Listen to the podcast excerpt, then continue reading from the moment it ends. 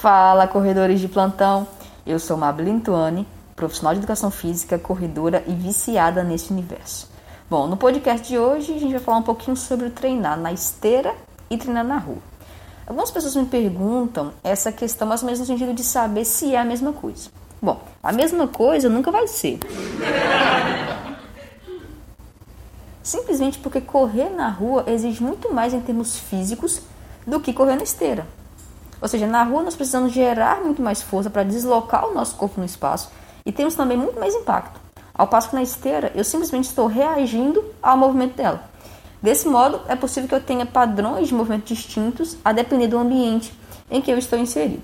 Também não quer dizer que o treino na esteira não possa ser usado ou que ele não seja interessante. Por exemplo, em alguns momentos é importante fazer o treino na esteira, principalmente para o corredor iniciante, que está às vezes com sobrepeso, simplesmente porque correr na esteira vai ajudar a perceber a intensidade da corrida, ou mesmo conseguir manter uma dada velocidade constante durante um tempo mais prolongado, o que às vezes fica um pouco difícil quando nós pensamos no treinamento na rua.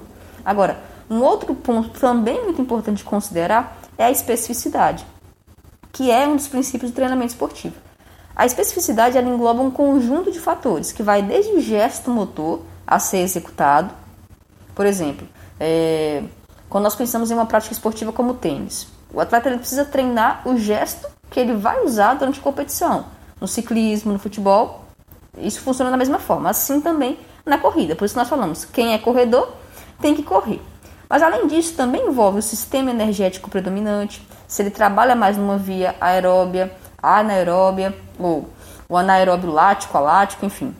A duração do estímulo e também o ambiente da competição.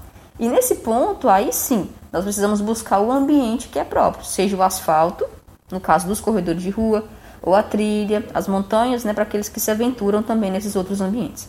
Agora, uma outra questão é que o treino na esteira também pode ser usado como um complemento do treinamento na rua, ou mesmo como uma forma de substituir em caso de não conseguir fazer o treino na rua. Então, se está numa situação de chuva ou às vezes fica mais cômodo né, naquele dia fazer o treinamento na esteira. Nesse caso, é melhor do que não fazer nada, né?